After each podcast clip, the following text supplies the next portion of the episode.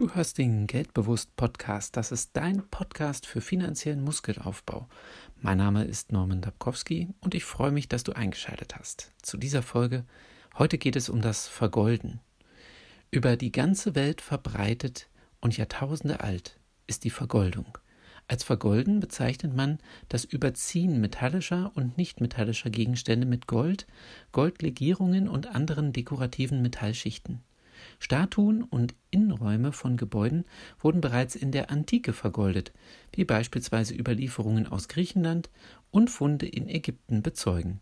Seither zieht sich die Technik des Vergoldens durch sämtliche Kunstepochen. Das traditionelle Handwerk des Vergoldens besteht im Aufbringen von Blattmetallen auf Werkstücke. Bei den mechanischen Verfahren differenziert man zwischen Glanz- und Mattvergoldung, Polimentvergoldung, Ölvergoldung, Mordentvergoldung und Hinterglasvergoldung. Die Polimentvergoldung ist zugleich die aufwendigste und wirkungsvollste Oberflächenbehandlung und sie ist im handwerklichen Grundaufbau seit mehr als tausend Jahren unverändert.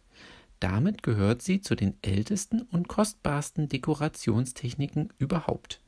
Die chemischen Verfahren der Vergoldung entwickelten sich erst in der Neuzeit, mit Ausnahme der Feuervergoldung, welche bereits von den Ägyptern angewendet wurde.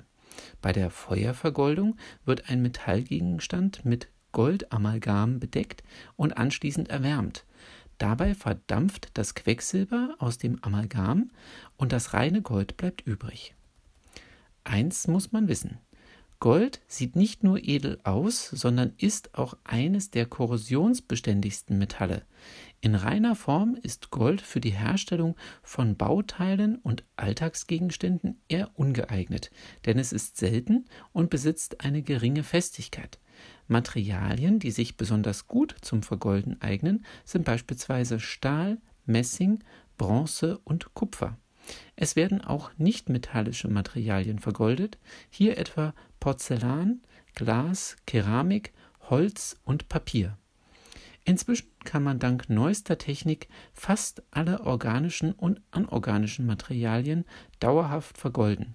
Dies geschieht durch neue Verfahren in der Galvanik. Vergolder ist ein eigenständiger Lehrberuf. Ein Handwerksbetrieb mit Spezialisierung auf das Vergolden wird übrigens als Vergolderei bezeichnet. Und hast du schon mal etwas Vergoldetes in den Händen gehabt?